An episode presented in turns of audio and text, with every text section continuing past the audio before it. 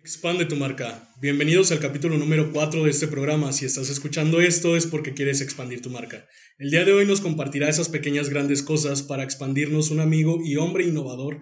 Hoy nos acompaña Cuitláhuac Pérez, director de Mindsteel. Cuit, gracias por venir. ¿Cómo estás? No, al contrario, gracias por la invitación. Y bien, bien, gracias a Dios aquí visitando este gran proyecto. ¿Quieres multiplicar tus ventas y alcanzar el éxito? Aquí te decimos cómo. Bienvenida y bienvenido a Expande tu marca, un concepto de educación empresarial que cuenta las experiencias de especialistas. En este programa te compartimos lo que las personas han hecho para expandirse. Mi nombre es Michi Granados, te invito a que te quedes y expandas tu marca. Qué bueno, qué bueno, Quid. Pues eh, como estábamos platicando hace, hace poquito, precisamente, pues yo he seguido la trayectoria que tú has tenido precisar mucho en esa parte de que las cosas que el día de hoy podamos compartirles a los que nos están escuchando son cosas que tú has vivido, son experiencias que tú has trazado y que al final del día son experiencias que, tú vas a compartir, ¿no? Con los demás. Entonces, agradecerte por eso.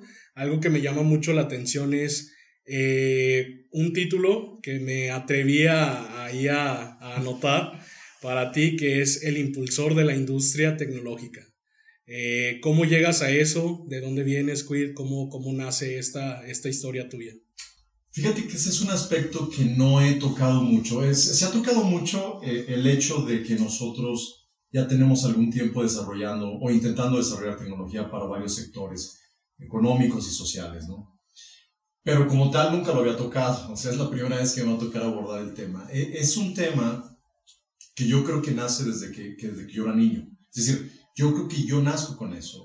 Confirmarlo es complicadísimo, ¿no? Pero yo creo que yo nazco con eso. Mira, eh, yo soy originario de Rincón de Romos, de una, de una comunidad muy pequeñita en, Rincón de Romos, se llama Elegido Fresnillo y, se conoce más coloquialmente como Las Hormigas. Ok. Eh, una, una, comunidad de muy poquitas familias, este, muy poquitas personas, eh, que antes de los 10 años no había ni luz eléctrica, por obvias razones, no había agua potable porque no había un pozo y no había drenaje tampoco, ¿no? Entonces, pues las condiciones eran muy diferentes eh, cuando yo era niño.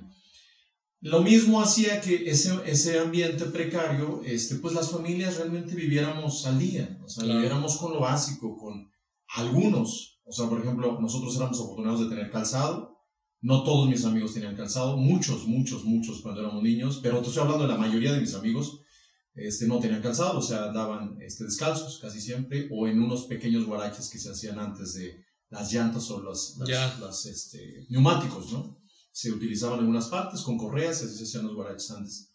pero nosotros tuvimos calzado, tuvimos ropa, este vestido y tuvimos pues, lo básico para la comida, pero nunca nos faltó. Ya.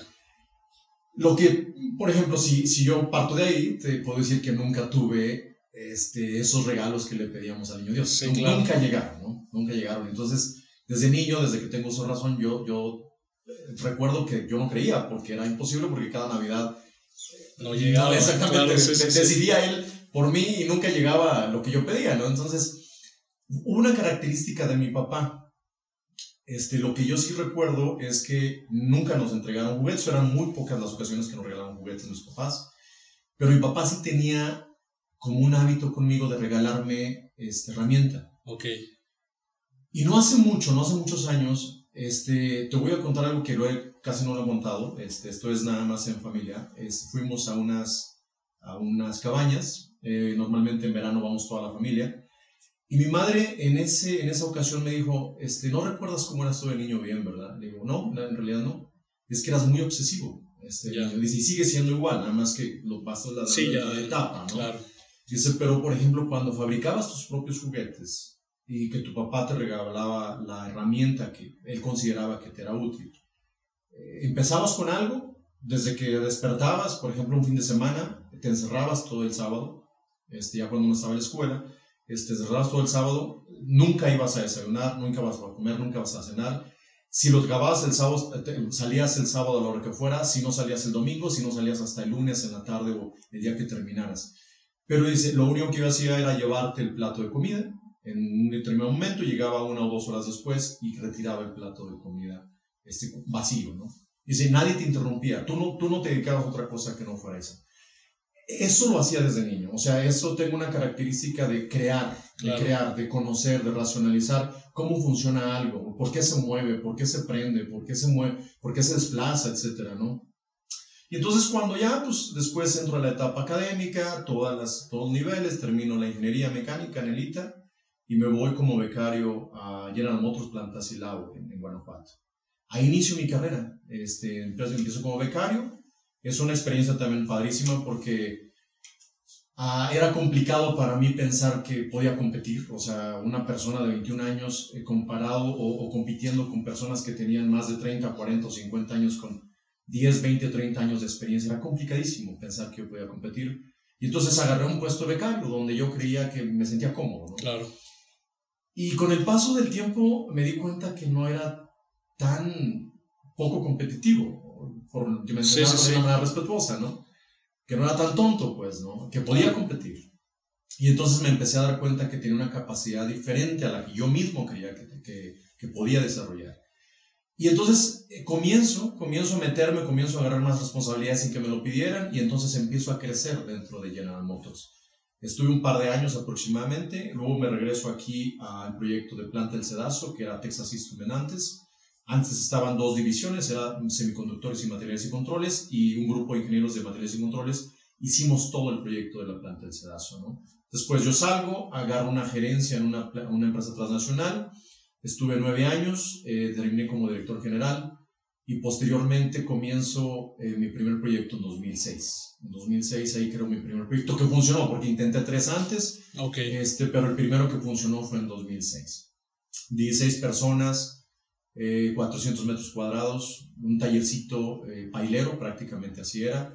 Pero gracias a Dios nos dio la oportunidad del grupo japonés Tachis de meternos directamente a la cadena de suministro, es decir, no de generar un servicio para ellos, sino fabricar una parte, procesar una parte, maquilar una parte y entregárselas a ellos porque esos, esa parte iba dentro de los asientos que van instalados en los vehículos de Nissan esa parte, digamos, fue muy emocionante, el, la etapa de emprendimiento es muy emocionante, pero también lo que he platicado en muchas ocasiones es que los emprendedores tienen que entender que hay un proceso de caducidad de la etapa de emprendimiento. Claro. No puedes vivir siendo emprendedor toda tu vida.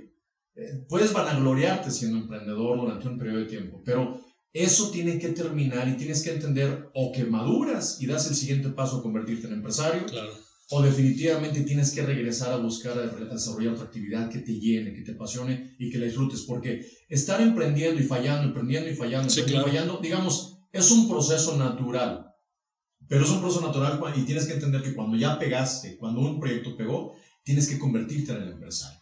Puedes seguir desarrollando proyectos de emprendimiento, por supuesto, pero tienes que adoptar la postura, la responsabilidad de madurez ya de un empresario. Esa es la gran diferencia. Que justamente a lo mejor ese es el gran reto, ¿no? El gran reto que precisas, que es el dar el paso, el hacer la conversión del emprendedor al empresario, ¿no? Y que, y que muchos se topan a lo mejor con barreras que, que a lo mejor tú viviste, que como dices, tuviste tres proyectos anteriores al proyecto que empezó a detonar y esos tres proyectos que tú tuviste, ¿de qué fueron o qué aprendiste tú en esos tres proyectos?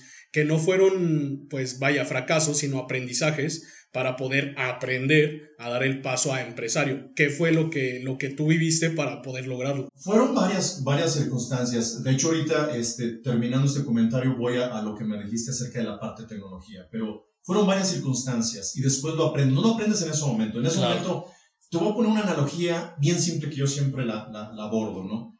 Cuando, por ejemplo, vives en un vecindario X y ves que la vecina de la esquina pone una tienda de abarrotes y le empieza a ir muy bien. Y le empieza a ir muy bien. Y empieza a construir un poco más de su casa, la empieza a agrandar.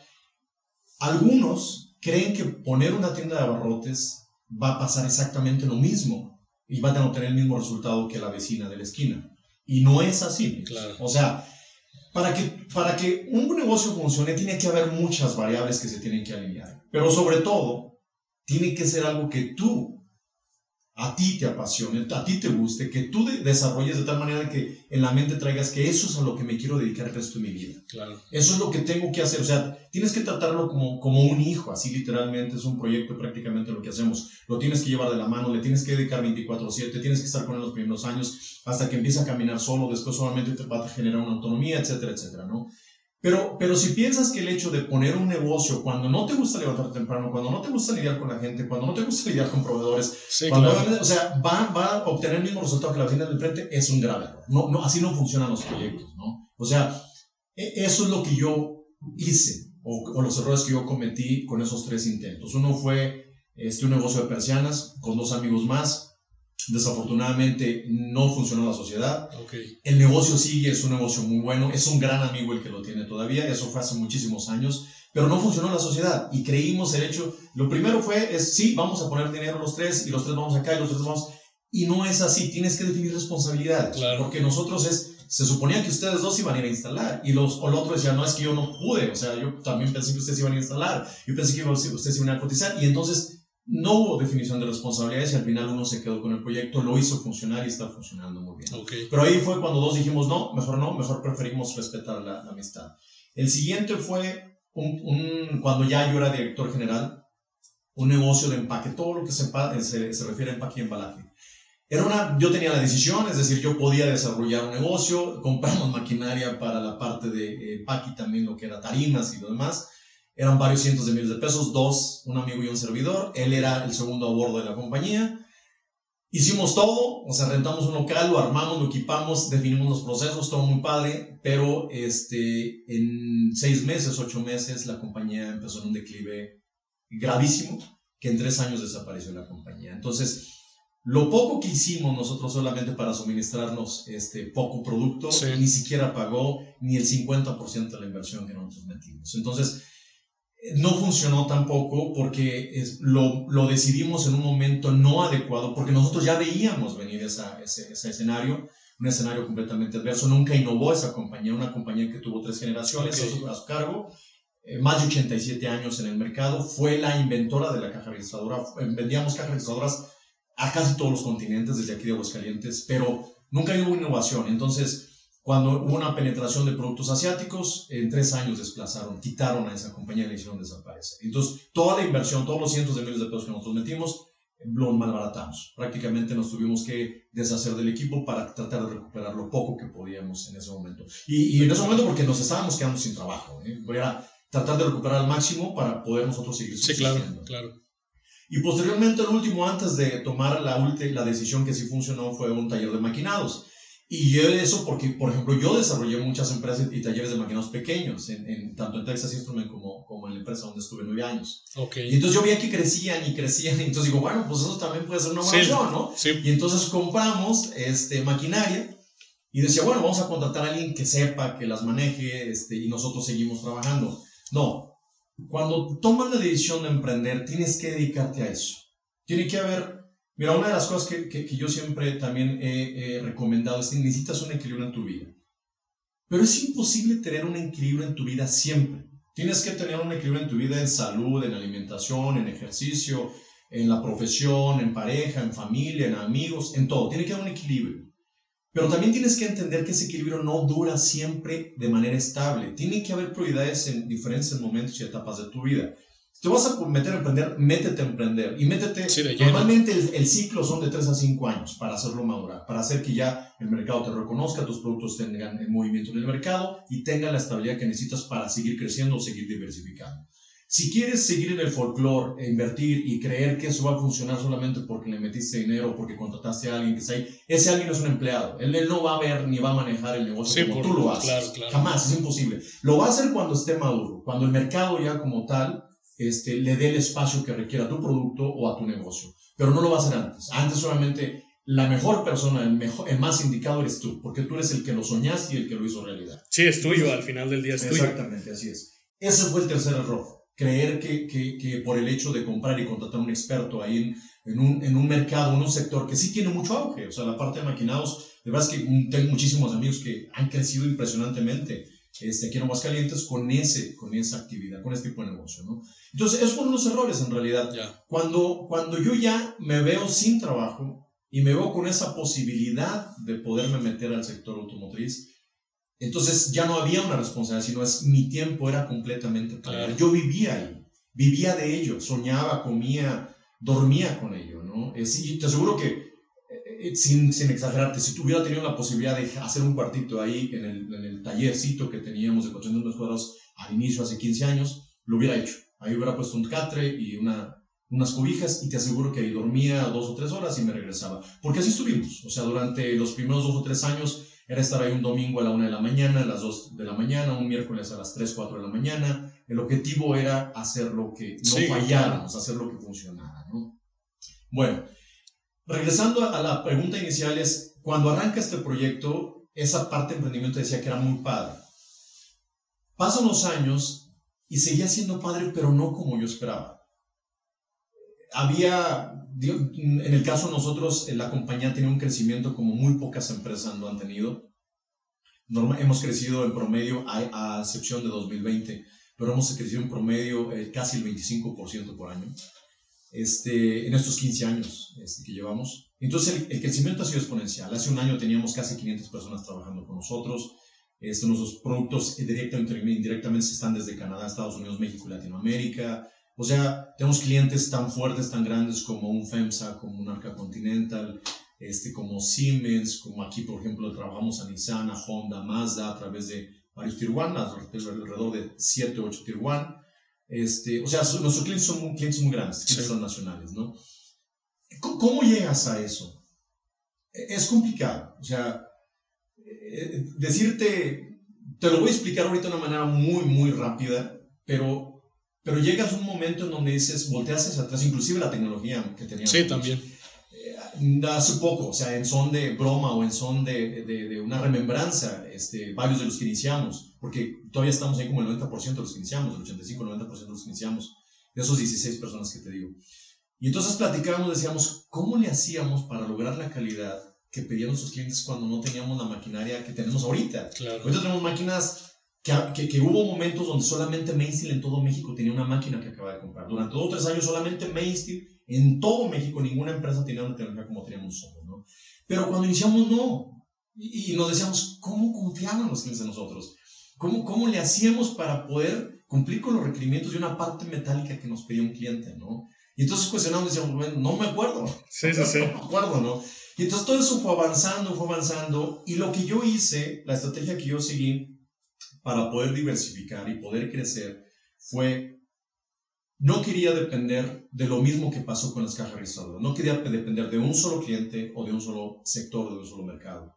Entonces lo que empecé a hacer yo fue con el cliente que nos dio la oportunidad de meternos al sector automotriz, el cliente que está es que nos dio la oportunidad de crear la compañía, comencé a pedirle oportunidad para comenzar a desarrollar otro tipo de proyectos. Nosotros lo que hacíamos era nada más ensamblar partes metálicas. Las entregaban, nosotros las ensamblamos, las soldamos y entregábamos el ensamble completo, ¿no?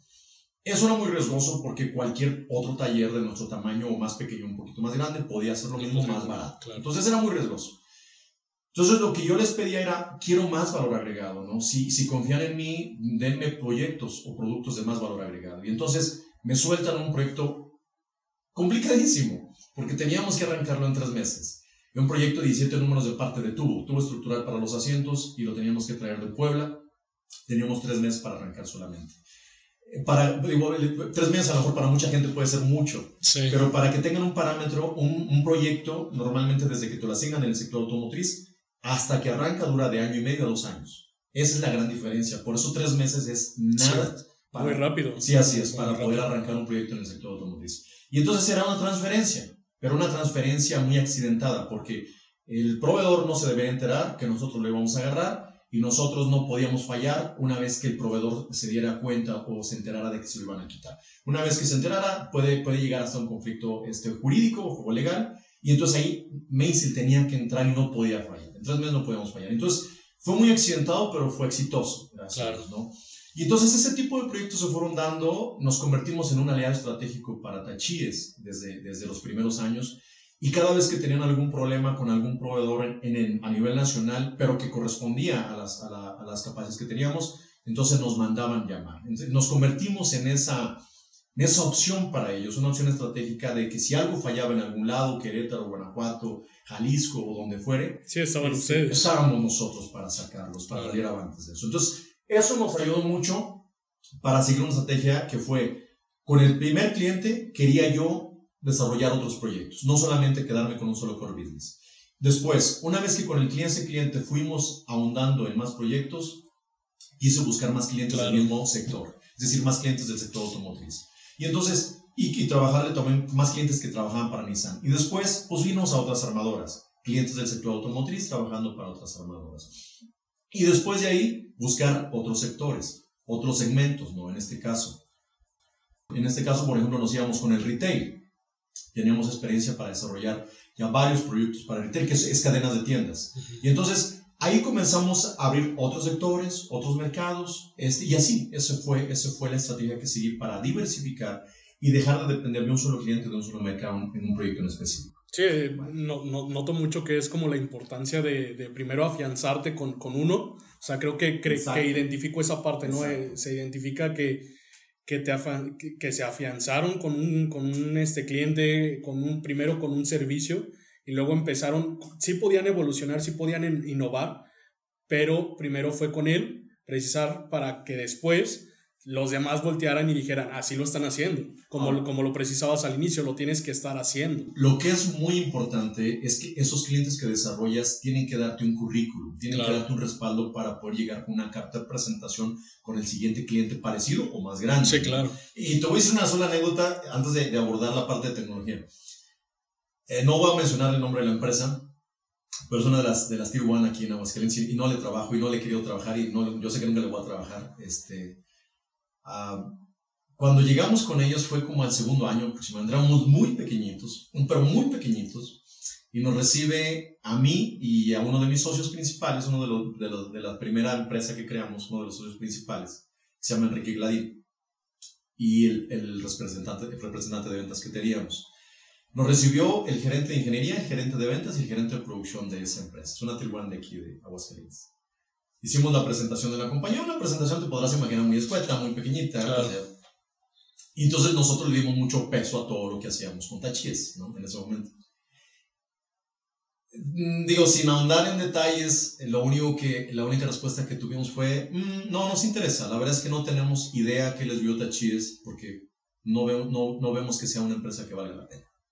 Dice, lo, lo que nos extraña es que Tachis haya confiado en ustedes literalmente lo que te puedo decir es agarramos nuestras cosas, nos paramos y nos salimos de la sala de juntas. Sí, claro. ¿no?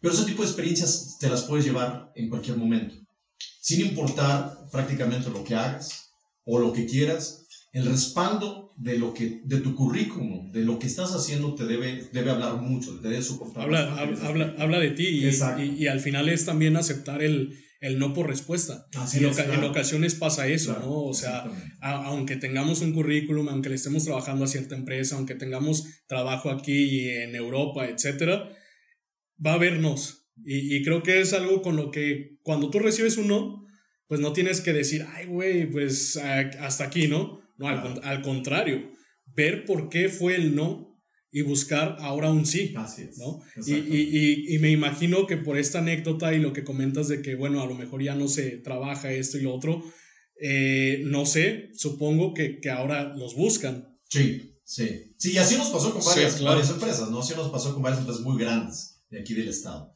Este, donde nos pedían, no tienen ustedes un, un, proceso de corte láser, pues lo invertimos. No tienen ustedes un laboratorio de metrología, invertimos. No tienen un, un escáner para medir piezas de precisión, invertimos. Y llega un momento donde te dices, oye, no están certificados en ISO 9000, lo certificamos. Llega un momento y dices, ¿sabes qué? Ya no. O sea, pero me ayudaste porque eso que fui yo descubriendo, mejorando. Las áreas de este, oportunidades que te hicieron Exactamente. Hubo muchos clientes que sí las valoraron y hubo muchos clientes que sí les llamó la atención y estoy trabajando para ellos, ¿no?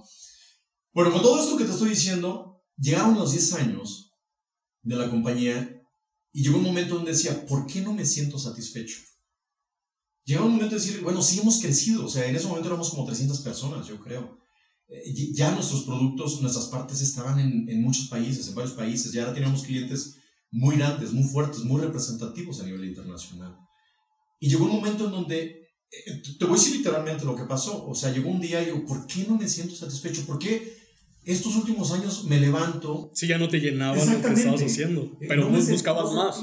Exactamente, sí, claro. es, así, literalmente es lo que acabas de decir. Y entonces me pongo en medio de la, de la planta que tenemos ahorita, que es casi 10.000 metros cuadrados. Bueno, en aquel momento todavía no, no, teníamos toda la planta ocupada.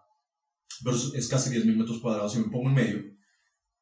si esto es tan grandioso, si esto es tan grande, si esto le da trabajo a tanta gente, trabajamos para varias armadoras, trabajamos para varios corporativos a nivel nacional, a nivel internacional también, ¿por qué no me siento satisfecho? Y hay una coincidencia en ese año. Este, me, me invitan por parte de la Secretaría de Desarrollo Económico en ese momento, este, que estaba el ingeniero Carlos Lozano, estaba este, Raúl Anderos como, como secretario, me hace una invitación para irme a Japón cinco semanas a un este, diplomado de clúster industriales. Okay. Y, en ese momento teníamos muy poquito de haber iniciado con el grupo industrial Maya. Y entonces me dicen, pues te puede servir, o sea, vete para allá, para Japón. Y fíjate que me vengo impresionado, es el mejor viaje que he hecho en toda mi vida. Es, la experiencia más impresionante que he tenido en toda mi vida. Cinco semanas porque hicimos vida allá. Es decir, no, no es esa, esa ocasión en donde llegas, se acaba la ropa de la maleta y sabes que se acabó el viaje y te tienes que regresar. No, no, es, haces vida, este, porque obviamente vas a una lavandería, de esas normales allá, como hay aquí, lavas tu ropa y, y haces toda una rutina, haces toda una rutina. Pero me vengo impresionado con la historia de Japón. Me vengo impresionado con la cultura de Japón, con el gobierno de Japón, con las empresas de Japón, con los clústeres de Japón.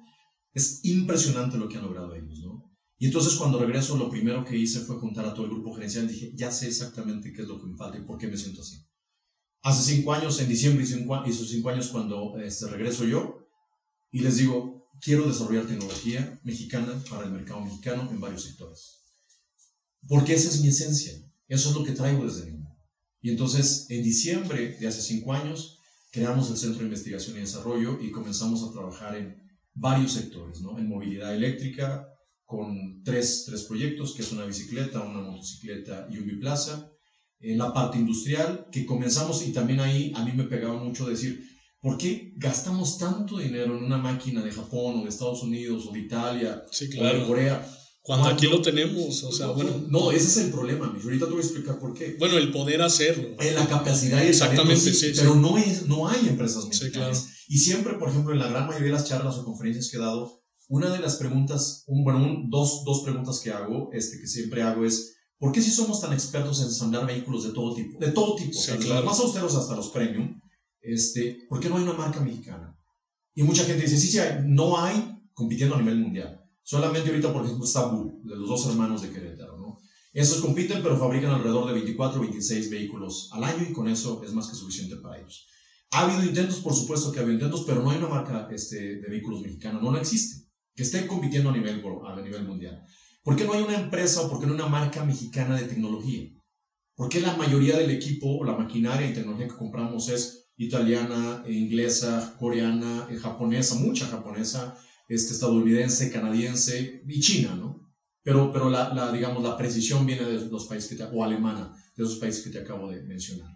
¿Por qué no hay una empresa que fabrique toda esa tecnología? Yo le decía, si hacemos un análisis de lo que estamos comprando, pesamos el acero y, y, todo el control que está, y yo creo que sale al 10%, pero lo demás es marca, es overhead, es, es, es, ingeniería que se ha desarrollado con, durante décadas, ¿no? Eso es lo que cuesta la tecnología.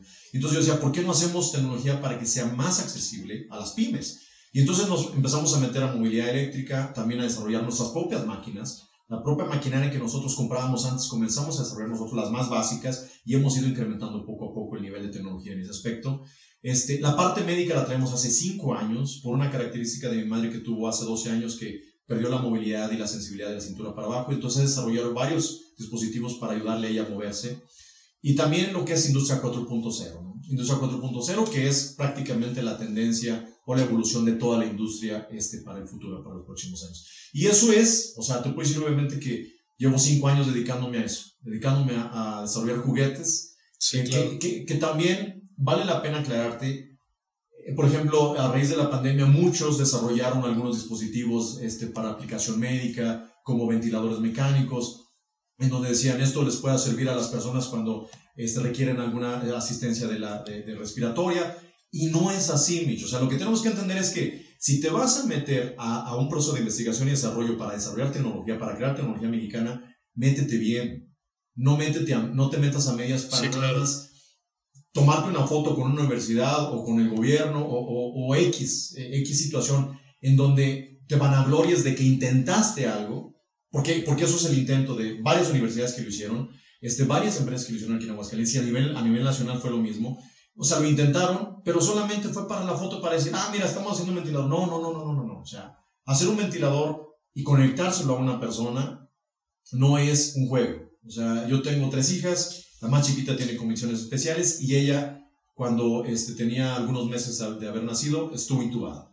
O sea, yo, yo vi y operé un, un ventilador mecánico y, y, veía cómo, qué tan crítico era la precisión de funcionamiento de un equipo de, de esa tecnología. No le puedes meter eh, un, un, intento de tecnología a una persona en estado grave, en estado crítico, cuando sabes perfectamente que sus pulmones o su sistema respiratorio puede tronar, o puede ser insuficiente, o puede ser irregular de tal manera que le generes un paro cardiorrespiratorio. O sea, no es un juego. Entonces, eso es lo que nosotros tratamos de hacer. De desarrollar tecnología para competirle a cualquier empresa de cualquier país, independientemente de los años que lleve desarrollando. Entonces, en ese nivel estamos ahorita trabajando. Sí, no, y, y, es impresionante y también es mucho de, de, de, arropar esa parte que, que es la esencia mexicana, es el talento, es el, el conocer, el, el, poder meterte a fondo, pero como tú lo mencionas, no hay algo que se esté haciendo porque vemos muchos casos que es estudio, soy muy bueno y me voy a otro lado. Es, es lo primero que pasa. Y, y lo que estoy viendo aquí es, tú fuiste sí a otros lados, para poder meterte a fondo, a ver otras culturas, a ver qué es lo que se hace, pero regresar y poder trabajar algo con esencia mexicana, que al final del día sea mexicano, se ha hecho en México, ¿no? Que es este claro. sellito que siempre, claro. si tú lo ves, es como un orgullo. Digo, al final es, es eso. Yo sí veía esa parte de, de que hicieron los respiradores eh, y, y, ese, eso fue fundamental porque mmm, en un momento crítico, que, que vivimos, que fue este, esta pandemia y todo lo, que, todo lo que hubo, había también esa esperanza, ¿no? Claro. Esa esperanza de, de que, que, va de la mano con gente como tú, gente como tu equipo de trabajo que está trabajando en ese tipo de proyectos. Y, y ahora regreso un poquito antes a, a, lo que fue cuando tú decidiste estudiar mecánica. Tú cuando decidiste estudiar mecánica, ¿tú te imaginabas todo, todo esto o tenías digamos, un panorama de quiero, quiero lograr esto o qué pretendías. ¿Ya pretendías llegar a lo que estás haciendo o simplemente era estudiar mecánica porque te gustaba en ese momento? No, sí, no, no, no. Eh, mira, podría mentirte, podría decirte, ¿sabes qué? Es que siempre soñé desde niño. No, no, no, no.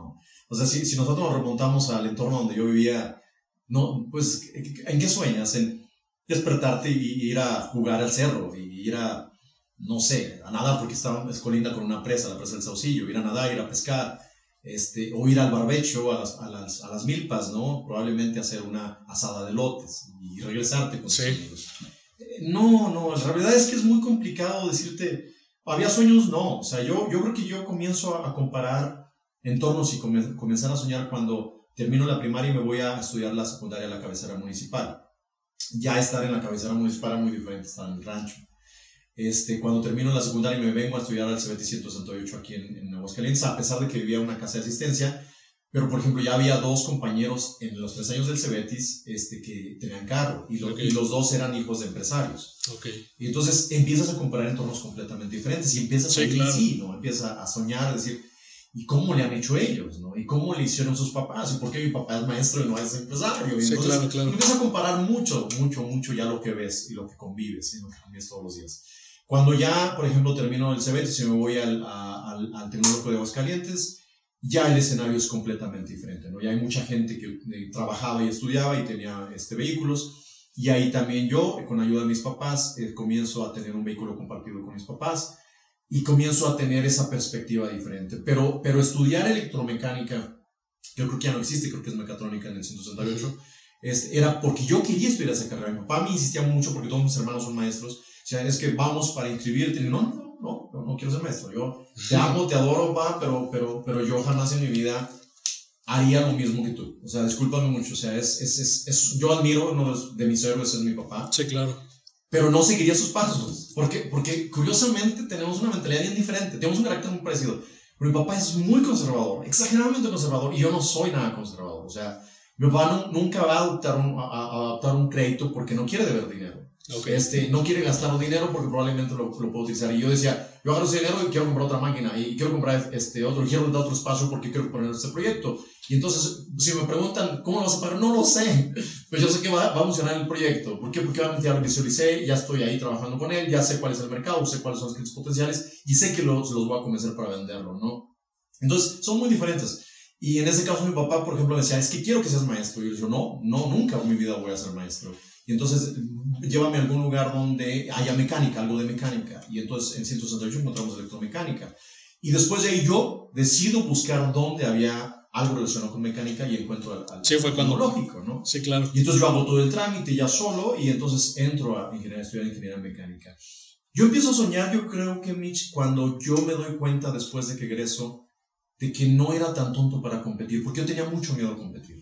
Desde, desde el rancho, de ese, ese desprecio que se tenía, por ejemplo, llegas a Rincón y, y pues te catalogan como uno de los del ranchito y, luego llegas acá y luego este, también te consideras como uno de, o sea, acá yo desde la parte de la, la, ciudad, sí, te consideraban como pues aquel ranchero que viene a Rincón y, y esa parte despectiva pues vas creciendo con ella quieras o no. No es su culpa, pero pues tampoco es culpa de los claro. demás, ¿no?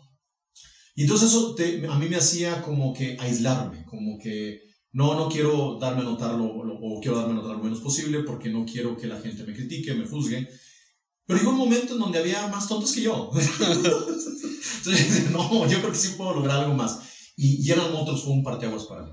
General Motors me di cuenta porque me dieron un crecimiento y un desarrollo impresionante. Yo ganaba, cuando me fui para allá, los primeros seis meses como becario, 1.250 pesos al mes no, no ajustaba. O sea, cada vez mis, mis papás me prestaban para vivir allá. Sí, era, era, era ganar la experiencia, ¿no? era el ganar, el estar ahí con gente que ya tenía más experiencia, pero precisar mucho en que tú ya te querías o estabas compitiendo con ese tipo de personas. Pero imagínate, aparte mi primer trabajo a nivel profesional era dentro de una ensambladora de vehículos, era General Motors, que cuando a mí me toca, me toca estar cuando General Motors era la empresa número uno a nivel mundial en cuanto a generación de, de, capital, generación de riqueza, etc. Era la, una, la número uno a nivel mundial. O sea, General Electric y muchos otros que en aquel momento también competían estaban por debajo ya. Entonces, eh, tener esa primera escuela para mí fue impresionante. Pero aparte, cuando me dan la oportunidad de pertenecer ya al equipo de trabajo de General Motors, este, me quintuplicaron el salario.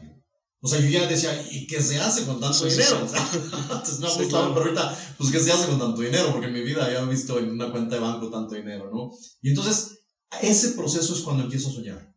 Y yo decía, ¿qué pasaría si yo estoy en el, el, puesto de mi jefe? Sí, claro. ¿Y qué pasaría si yo estoy en el puesto del puesto de mi jefe, no? ¿Y qué pasaría si yo me convierto en algún momento director general de algún... Y entonces empiezas a soñar. Y eso es como que ese fue mi proceso des, después de que egreso yo quería ser quería una jefatura. La logré cuando me vine a Aguascalientes. Después de la jefatura quería tener una gerencia. La logré a los dos años y medio cuando me meto a esta empresa de cajerizadoras. Quería yo ser director general de una compañía. Quería manejar, quería saber qué se sentía manejar todo, ¿no? Y, fui director general de esa compañía. Y entonces cuando viene la debacle, pues, viene ya este, esa, esa etapa crítica en donde desaparecen dos años y medio, tres años. Yo decía, eh, ya no me veo como de procesos o ingeniero empezando otra vez esa etapa, ¿no?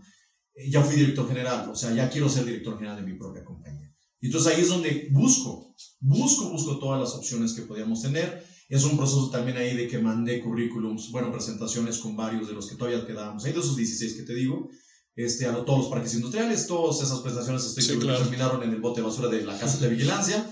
Una fue la que pegó.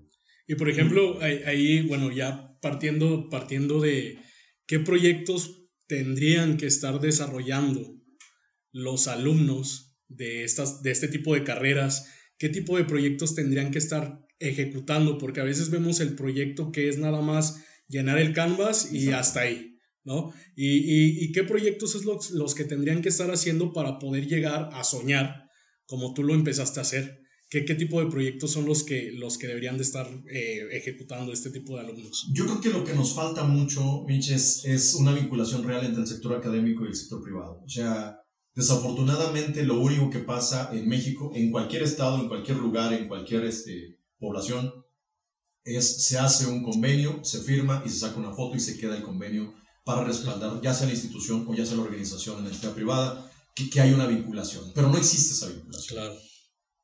En varias universidades yo lo he planteado, pocas han, han, han comprado la idea. Eh, cada quien, como sabes, en universidades públicas, pues la rotación que tienen al, al, representante, al rector, pues depende del trienio, depende del sexenio, depende de, de ciertos periodos. Eh, es complicado tener estabilidad en ese aspecto, pero hay privadas que sí entienden también ese, esa, esa, situación. Entonces, yo he tratado de desarrollar este, esa vinculación real para decirles que tienen que entender que los proyectos que se desarrollan en, las, en los talleres o en los laboratorios o en las aulas tienen que estar relacionados directamente con las necesidades que tenemos nosotros acá en la industria. Sí, porque más que situación es una necesidad. Es así, o sea, esa es la única forma de poder llevar un proyecto académico hacia una aplicación real que se convierta en una tecnología y esa tecnología la pueden adaptar para poder crear un negocio de a partir de ahí. Es muy complicado de repente entender que hay este, universidades, tanto de Aguascalientes o de cualquier otro estado, que, que se han vanagloriado porque han ido a competir a diferentes este, lugares del mundo, de diferentes países, a, a, concursos de robótica, por ejemplo, que son muy sonados, y que ganan, que ganan los primeros tres lugares.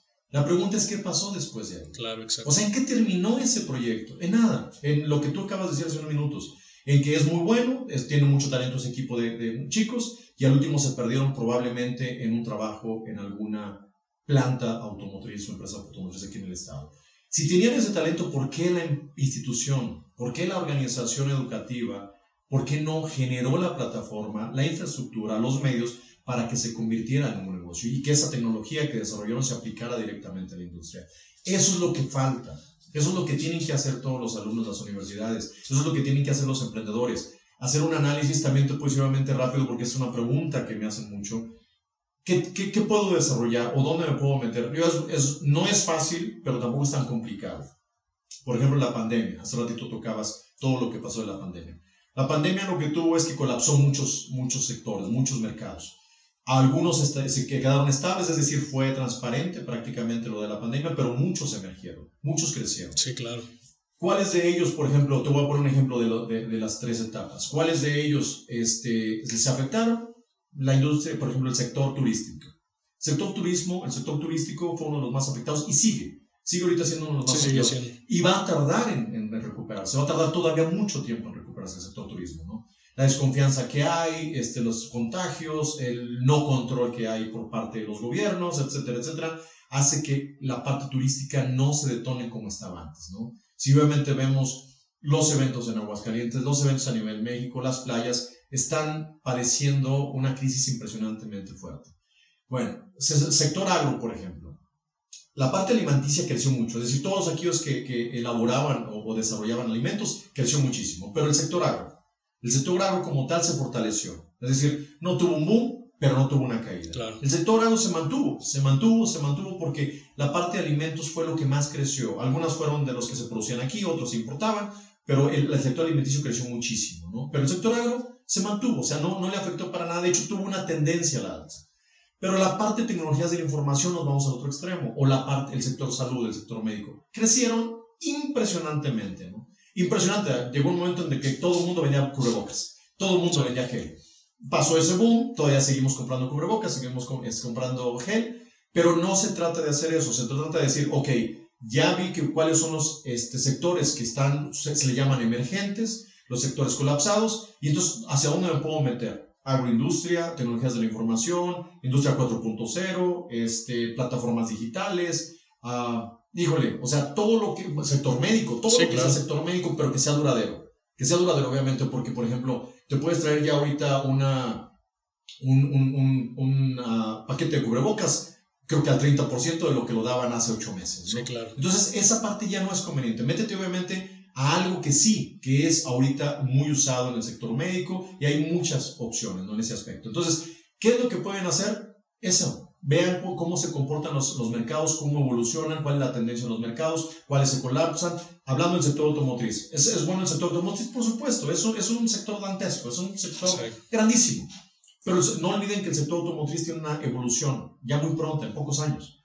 Los eh, motores de combustión interna se van a dejar de utilizar. Y no es un juego, no es tampoco una falacia. Eh, tienen fecha de caducidad en varios países ya.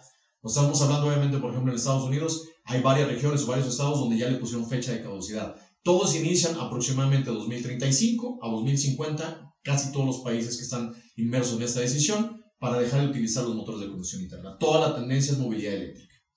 ¿Qué tipo de movilidad eléctrica? Hay un sinfín también, ¿no? Entonces, esa tendencia del sector automotriz viene. Aquellos que todavía pertenecemos al sector automotriz con la parte de combustión interna, hay que aprovechar esta, esta última etapa, por supuesto. Por supuesto, todavía hay oportunidad. Pero sí es necesario que vayan viendo la tendencia en los mercados a nivel global, a nivel mundial, cómo se comportan la tendencia de las tecnologías en ese aspecto, ¿no?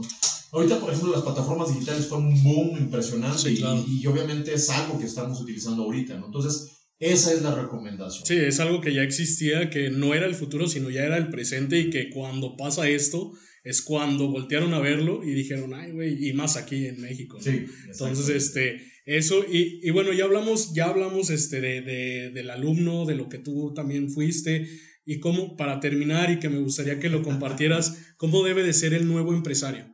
Porque creo yo que el nuevo empresario debe de ser un acompañante, no nada más de su empresa, sino de la sociedad y que en esta sociedad que está acompañando precisar en acompañar eh, a los, a los alumnos, a las nuevas generaciones, a los emprendedores, para dar ese paso de emprendedor a empresario, ¿no? Creo yo, y me gustaría saber esa parte también de ti. Yo lo defino como un acompañante, no nada más de la empresa, sino también de la sociedad. Pero tú, ¿qué me dices? ¿Cómo debe ser ese nuevo empresario? Sí, sí, yo creo, mira, por ejemplo, en mi caso, este, a mí me han cuestionado, bueno, me cuestionaron mucho, ahorita ya en los últimos años no, ya no. Me cuestionaron mucho el crecimiento que yo estaba teniendo y la infraestructura que estaba teniendo, porque siempre he tenido una infraestructura de gerentes, jefaturas, este, toda la gente que se requiere para, para mantener la operación y la administración de las empresas que tenemos este, de una manera estable y confiable. Mucha gente me decía, es que parte de eso tú te lo pudiste haber llevado a la bolsa, pudiste haber evitado contratar tantas personas, eh, pudiste haber evitado este tipo de gastos, etcétera, y de inversión, ¿no? Pero la pregunta es, ¿qué satisfacción te da? ¿Qué satisfacción en realidad te da incrementar tu cuenta de banco por incrementarla? Por sacrificar, o, por un dicho que, que, tenemos aquí en México, ¿no? Empresario rico y este, empresa pobre o, negocio pobre, ¿no? ¿Cuál es la diferencia? O sea, en realidad, ¿qué te llevas a la tumba? ¿O qué te llevas a la almohada cada día después de que haces eso? ¿no? O sea, eso es lo que nunca he entendido de muchos empresarios que sí tienen un enfoque completamente a enriquecerse y, no aportar absolutamente nada a la sociedad. Eh, ¿Sabes cuál es la razón principal por la cual yo creo, creé, pues, ¿no? No, no creo de creer, sino creé, de crear, ¿no? El Centro de Investigaciones por mi madre, por ejemplo, iniciando ahí. Yo quería desarrollar tecnología que no la podía comprar. Quería desarrollarle varios accesorios que no podía comprar, pero quería facilitarle la vida, quería incrementar su nivel de vida. Y entonces yo eso es lo que quiero. Quiero que con toda la tecnología que estamos haciendo, este, el nivel de vida de las personas mejore, el nivel de vida de los, de los empresarios micro, pequeños y medianos mejore, que puedan tener acceso a una tecnología que no la tienen ahorita, que no pueden comprar ahorita. Y creo que eso es lo que le da valor a una empresa, es lo que le da valor a un empresario. El empresario tiene que estar enfocado completamente a agregar valor a las personas, en la sociedad donde se mueve, a crear productos y servicios que le ayuden a mejorar el nivel de vida de las personas. Eso es lo que creo que le da valor y así debe de ser un empresario de aquí en adelante. Enriquecerse por enriquecerse es una tontería. Enriquecerse por enriquecerse creo que es lo más estúpido que alguien puede hacer, ¿no? O sea, eso forzosamente tiene que ser, tienes que agradecerle a todas las personas que vienen contigo, que te han hecho estar donde estás y, y, lograr lo que has logrado. Creo que, creo que es el perfil que deben de, de, de entender, que el dinero lo es todo siempre y cuando esté enfocado a eso ayudar a, a, mejorar el nivel de vida de las personas, ayudar a resolver problemas sociales que, que normalmente por alguna u otra razón ningún sector, que sabemos que hay un sector responsable, que es el sector público, pero ningún sector quiere resolver, ¿no? Entonces, creo que ese es el perfil, eso es lo que yo recomiendo este, de, para cualquier persona que se quiera meter al camino de emprendimiento.